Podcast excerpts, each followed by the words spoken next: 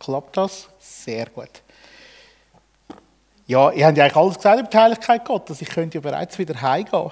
Nein, nein, ich habe schon noch ein, zwei Sachen dazu.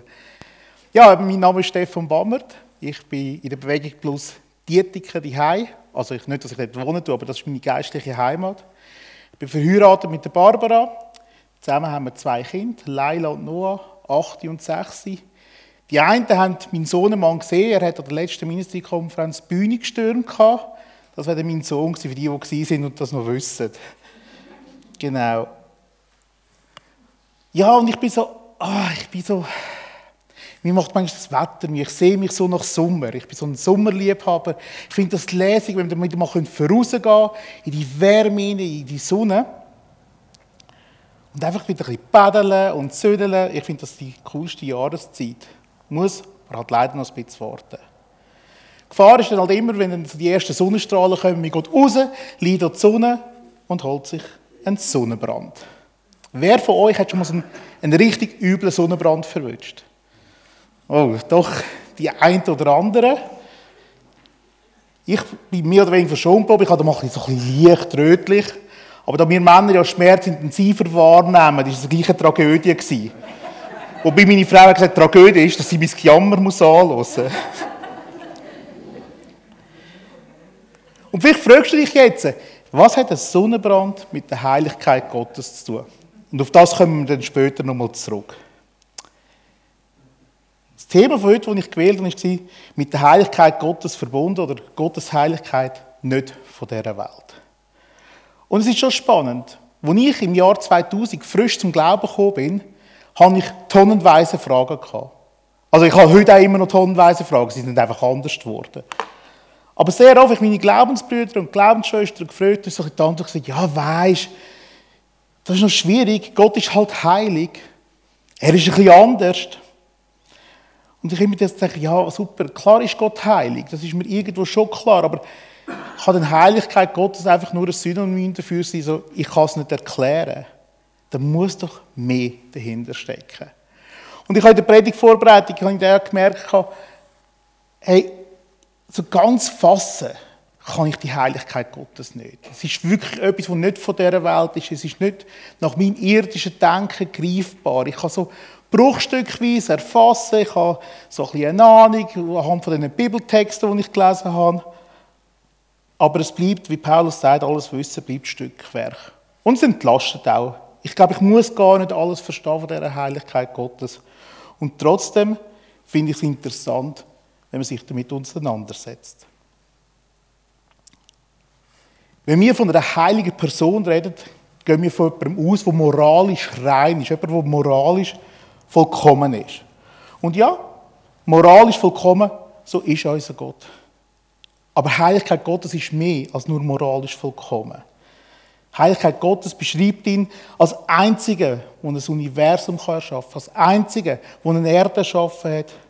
Und die Heiligkeit beschreibt ihn aber vor allem als Einziger, der Leben kann schaffen kann, der Leben kann schenken kann. Es lebt nichts auf dieser Erde, ohne es den Lebensatem von Gott bekommen. Gott ist der Einzige, der das kann.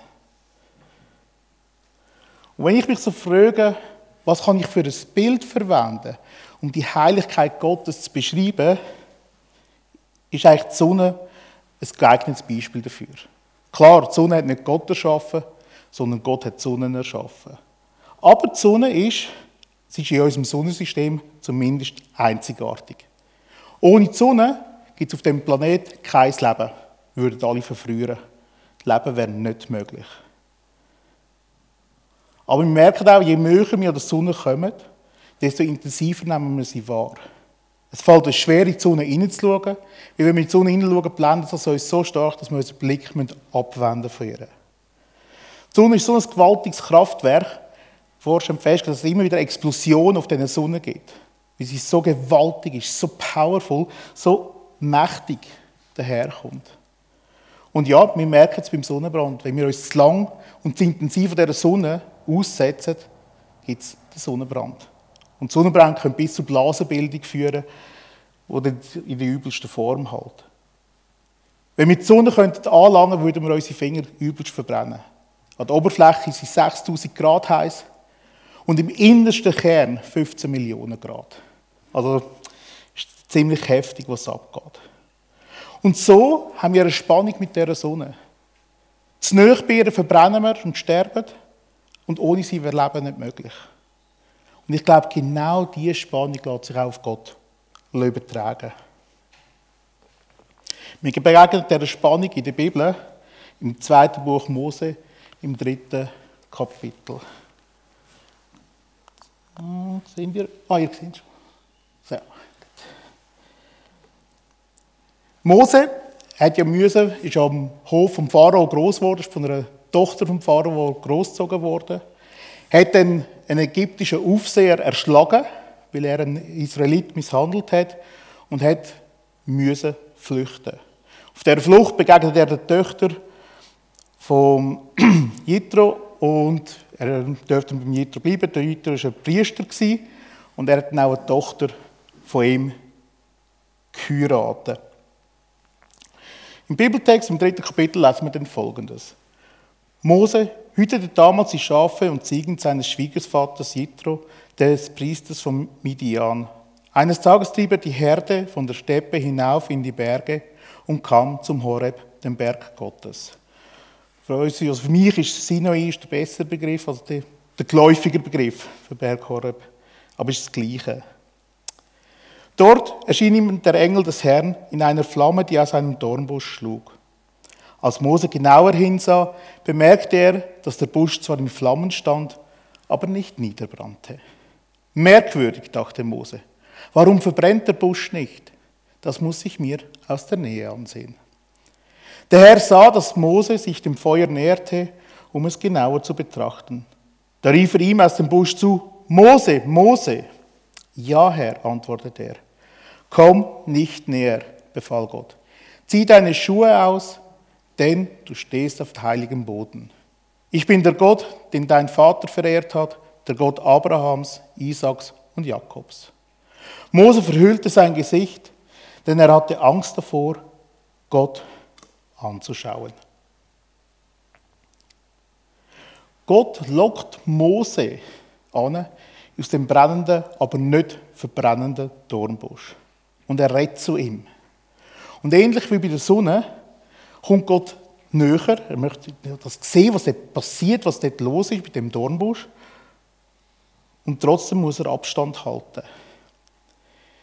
Gottes Heiligkeit, Gott selber ist in dem Dornbusch so präsent. Und Mose spürt das auch. Das heißt ja, er hat Angst bekommen. Er hat etwas gespürt, dass da etwas Gewaltiges am Werk ist, dass da etwas, ja, wenn so ein Dornbusch brennt und nicht verbrennt, das, da muss ja etwas Spezielles sein. Und ich glaube aber auch, dass Mose gespürt hat, dass er von der Reinheit, von dem heiligen Gott gar nicht bestehen kann. Er, der ein Mörder war und ein Viehhirt. Ich muss sagen, Viehhirten sind nach dem ägyptischen Verständnis das so die unterste Bevölkerungsschicht. Meine Eltern haben immer gesagt, wenn in der Schule eine bessere Note hast, wirst du Strassenwischer. Das ist ein bisschen synonym. Das ist eigentlich noch gemein, ich war ein fleissiges Kind. Einfach nicht so gut. Aber das war so die unterste Schicht. Und Mose kommt vor den Heiligen Gott und ist sich dem voll bewusst, dass er gar kein Anrecht hat in dieser Heiligkeit, dass er darum verdeckt er sein Angesicht. So wie Kinder beim Verstecken, so, ich sehe dich nicht, also siehst du mich auch nicht. Er hat es mit Angst zu bekommen. Und ich habe mich immer gefragt, wieso kann der Dornbusch brennen und verbrennt nicht?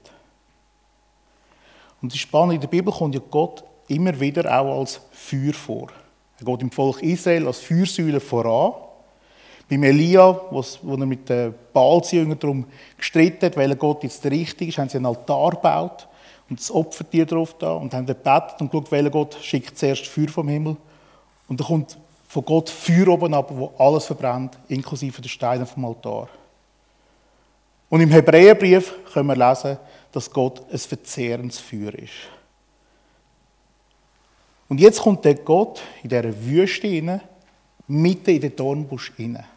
Mit seiner ganzen Heiligkeit, mit seiner ganzen Kraft. Und dann verwundert es mich nicht, dass der Busch Feuer fängt. die absolute Präsenz von Gott reinkommt, mit der ganzen Kraft, der ganzen Energie, ist es nur logisch für mich, dass der Busch Feuer fängt. Weil aber Gottes Heiligkeit so lebensspendend ist und er ja die einzige Kraft ist im ganzen Universum und überhaupt, wo kann Leben schaffen und Leben spendet, ist das für mich der Erklärung, dass der Busch nicht verbrennt. Er ist zwar in dieser ganzen Energie, fängt er Feuer, aber er kann nicht verbrennen, weil Gottes Heiligkeit gleichzeitig auch lebensspendend ist. Darum kann der Busch brennen und verbrennt nicht.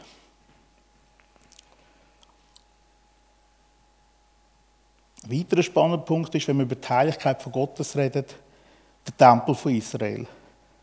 Im Tempel hat es den Eingang gehabt und am anderen Ende vom Eingang ist das Allerheiligste Es ist der Ort von der ultimativen Präsenz von Gott. Und das kann für Menschen gefährlich werden, wenn sie unrein vor Gott gekommen sind. Wenn sie nicht rein sind. Und da geht es eben noch über die moralische Unreinheit, also Sünde, noch hinaus. In der Bibel gibt es auch noch die rituelle Unreinheit. Rituell unrein wirst du, wenn du zum Beispiel Toten berührt hast, kranke Haut angelangt hast. Frauen sind zum Beispiel unrein geworden, wenn sie ihre Menstruation bekommen haben. Es sind, sind so rituelle Sachen, die auch unrein gemacht haben, die es für Menschen verunmöglicht haben, in die Präsenz von dem heiligen Gott zu kommen, weil sie unrein sind. Und in der Bibel haben wir das Lösungsbuch, das Levitikus, wo da eigentlich genau beschreibt, wie du, wenn du die rituelle Unreinheit hast, was du musst machen, damit du wieder kannst rein werden. Und ich habe das gerade letztens wieder mal das Buch Levitikus gelesen und muss sagen, es ist mir ja schon fremd, diese, die rituelle Reinheit. Ich kenne das ja nicht, oder? Eine Frau, mit dem, die Menstruationsblut hat, muss außerhalb der Stadt durchgehen. Es käme mir ja nicht in Traum, sie meine Frau außerhalb der Stadt dort schicken, wenn sie Menstruationsblutungen hätten. Gut, es wäre ein bisschen ruhiger bei uns daheim. Das hätte ich, vielleicht noch Nase. Nein, das, das ist gemein. Meine Frau ist zum Glück nicht da. Aber ich kann schon feststellen, es ist mir gleich fremd, ich kenne das nicht so. Und das Krasse ist ja, du hast rituell rein sein und berührst etwas Unreins und du wirst unrein. Obwohl du ja nichts falsch gemacht hast. Wenn du einen Toten vielleicht noch also berührt hast, wie das letzte Mal eine Angehörige berührt hast, und jetzt wirst du als reiner Mensch unrein wegen dem. Es zeigt auch die Kraft, die das Unreine eben auch haben kann. Und dann ist es aber ganz spannend, was im Jesaja passiert. Ähm im Jesaja 6, 1 bis 7 passiert nämlich etwas ganz Spezielles, wenn es so Berührung von Reinem und Unreinem geht. Es war im Jahr, als König Usia starb. Da sah ich auf den Herrn auf einem hohen, gewaltigen Thron sitzen. Der Saum seines Gewandes füllte den ganzen Tempel. Der Usia, das war ein guter König. Das ist immer die Frage, wenn man so im Buch von der König und der Chroniken lesen, ja, ist das ein guter König oder ein schlechter König gewesen? Und meistens sind sie eigentlich schlechte Könige gewesen. Und dann heißt es immer noch so, und seine Söhne trieben es noch schlimmer. So, aber das war jetzt mal ein guter gewesen, Usia. Und trotzdem, auch er hat nicht ewig gelebt, auch er ist gestorben. Und Jesaja hat ihn gekannt. Es ist so gewesen, oder? Im Volk Israel, der König ist zwar von Gott eingesetzt worden, aber er hat im Gegensatz zu den umliegenden Völkern nie den königlichen, göttlichen Status gehabt. In den umliegenden Völkern ist meistens der König schon sehr gottähnlich. Teilweise sogar auch als Gott verehrt worden. Und im Volk Israel war immer dann der Prophet ein der Gegenspieler oder Gott hat mit dem Prophet kommuniziert und der Prophet ist dann eigentlich zum König gegangen. In den meisten Fällen. Und äh, Jesaja genau gewusst, hey, das ist ein guter König. Und jetzt begegnet ihm Gott. Und zwar auf einem Thron. Nicht in einem kargen Dornbusch, sondern auf einem gewaltigen Thron. Also er ist wirklich im Thronsaal Gottes hinein und ist überwältigend von dem, was er sieht. Im Vers 2. Und er war umgeben von mächtigen Engeln, den Seraphen. Jeder von ihnen hatte sechs Flügel. Mit zwei Flügeln bedeckten sie ihr Angesicht, mit zwei in ihren Leib und zwei brauchten sie zum Fliegen. Das ist eigentlich so krass. Du hast sechs Flügel. Wenn die Engel könnten ja super schnell fliegen, aber sie können von den sechs genau zwei brauchen. Wie sie analog von Mose auch ihr Angesicht von Gott bedecken. Sie sind ganz nah bei Gott, sie sind ja genau mit in dem Thronsaal inne und trotzdem trennt die Heiligkeit Gottes sie, indem sie ihr Angesicht bedecken. Sie können es nicht machen, dass sie Gott direkt anschauen. Und das sind ja nicht einfach irgendwelche Engel gewesen. Seraphen sind, gehören zu den mächtigsten Engeln überhaupt. Und wir sehen es gerade im Vers 3, wie mächtig die sind. Und sie riefen einander zu, heilig, heilig, heilig ist der Herr, der allmächtige Gott. Seine Heiligkeit erfüllt die ganze Welt. Ihre Stimme ließ das Fundament des Tempels erbeben und das ganze Heiligtum war voller Rauch. Also die Engel sind so mächtig, wenn die gesagt haben, heilig, heilig, heilig ist der Herr, hat es angefangen zu zittern, es hat bebt und Rauch ist entstanden im Heiligtum inne. Ich meine, wenn ich meine Kinder zusammenschieße, dann bebt es zwar auch ein bisschen, aber ich glaube, das ist harmlos zu dem Beben, was passiert ist, wo die Engel heilig, heilig gesagt haben. Meine Frau hat mal gemeint, ich hätte vielleicht einen heiligen Zorn, wenn ich Kinder zusammenschieße, aber das ist wahrscheinlich wirklich auch nicht das Gleiche. Und für die Jesaja muss ja das absolut Extremsituation sein. Da ist der gute König tot und Gott begegnet dir als mächtiger König auf dem Thron sitzen. Du hörst die Engel, die heilig, heilig, heilig sagen und es bebt. Und das muss gewaltig sein, er muss wirklich Angst haben. Das zeigt sich ja da im Vers 5. Entsetzt rief ich, ich bin verloren, denn ich bin ein Sünder und gehöre zu einem Volk von Sündern. Mit jedem Wort, das über unsere Lippen kommt, machen wir uns schuldig. Und nun habe ich den Herrn gesehen, den allmächtigen Gott und König. Es muss für ihn ja wirklich wahnsinnig sein. Da bist du dort und du weißt, ich bin ein Sünder. Ich gehöre zu einem Volk von Sündern. Aus mir kommt nichts Gutes raus. Und du merkst, jetzt begegne ich der Heiligkeit. Und er merkt auch, hey, ich bin verloren. Ich kann nicht bestehen neben dieser Heiligkeit. Es frisst mich innerlich auf. Es ist entsetzlich. Er hat wirklich Todesangst gehabt. Weil er einfach merkt, hey, die Heiligkeit Gottes, das ist etwas, was mich trennt von ihm. Ich bin unrein, ich bin sündig und das ist das heilige Wesen. Und ich bin trennt. Ich kann, das geht gar nicht. Und dann greift Gott ein. Da flog einer von den Seraphen mit einer glühenden Kohle, ähm, eigentlich übersetzt es mehr glühenden Stein, in der Hand, die er mit einer Zange vom Altar geholt hatte. Er berührte damit meine Lippen und sagte, schau, die glühende Kohle hat deine Lippen berührt. Deine Schuld ist weggenommen, dir sind deine Sünden vergeben.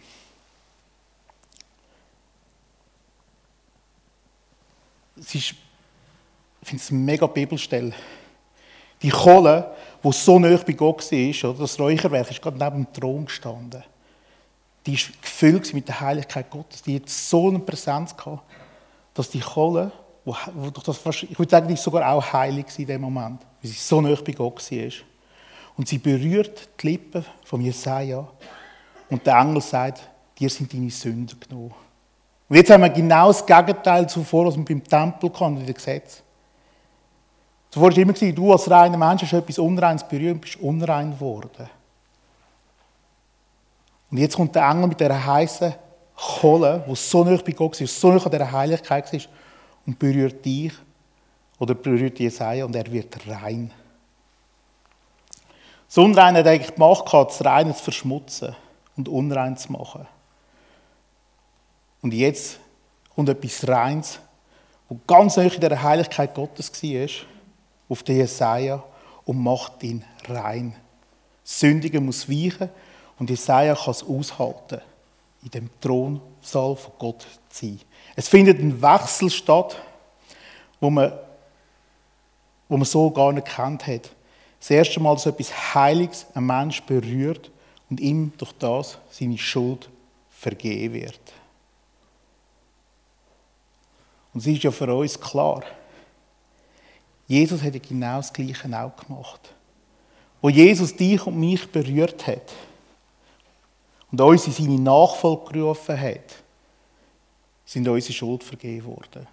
Wo der heilige Jesus, Gott selber, dich und mich berührt hat, ist unsere Schuld tilgt worden. Sie ist ausgelöscht worden.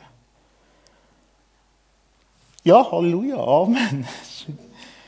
Und am Kreuz passiert ja eigentlich genau das Gleiche wie beim Dornbusch.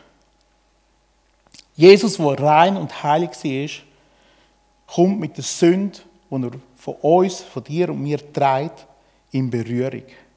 Und es fängt ihn an, trennen von dieser göttlichen Heiligkeit. Seine Worte sind, Vater, Vater, warum hast du mich verlassen? Es findet in dem Moment genau auch eine Trennung statt, wo Jesus ein Stück aus der Heiligkeit Gottes rausreißt, weil er verschmutzt ist, weil er unsere Sünde getragen hat. Und gleichzeitig aber ist er ja auch voll in der Gottes Heiligkeit, die lebensspendend ist. Und darum ist er am dritten Tag auch wieder auferstanden. Weil Gottes Heiligkeit so lebensspendend ist, hat es Jesus geschafft, zwar durch die Sünde, und er getragen hat, müsste sterben am Kreuz und gleichzeitig aber wieder am dritten Tag auferstanden ist.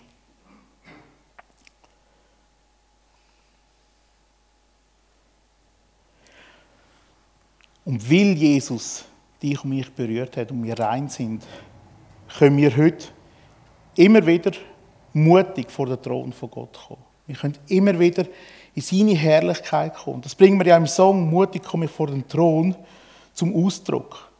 Dass wir, es braucht Mut. Gott ist immer noch das heilige Wesen. Er ist, es hat immer noch Distanz zu uns. Wir sind ja gleich noch Sünder geblieben.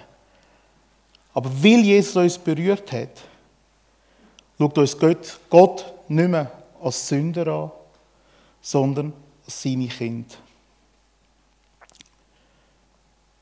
Es ist ein riesiges Privileg, dass wir durch Jesus so mit der Heiligkeit von Gott berührt worden sind. Die Heiligkeit ist so anders. Sie ist nicht von dieser Welt. Sie ist nicht nach unserem Maßstab wirklich fassbar. Aber weil wir auch mit dem berührt worden sind, glaube ich auch, dass wir einen Auftrag da drinnen haben.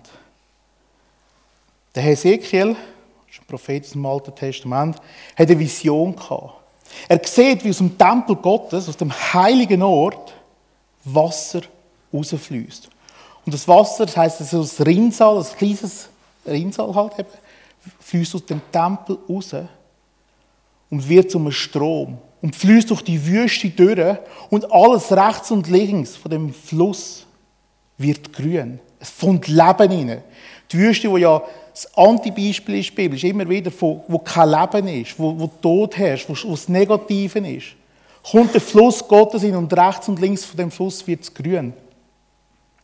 Und wenn Jesus sagt, dass aus uns Ströme vom lebendigen Wasser fließen, glaube ich, haben wir wirklich einen Auftrag drin, wenn wir mit der Heiligkeit Gottes berührt worden sind. Ich glaube, es lässt uns mutiger leben. Es lässt uns mehr nach außen treten. Ich glaube, es lässt uns mehr auch uns um den Nächsten zu kümmern. Mehr für die einzusetzen, die, die keine Stimme haben. Dass wir hier unsere Stimme für die Menschen erheben. Und ich habe mir gerade gedacht, gerade jetzt in dieser Corona-Zeit gibt es mir auch den Mut, festzuheben an Gott. Es gibt mir aber auch den Mut, den Blick von mir wegzunehmen und auf meinen Nächsten zu richten.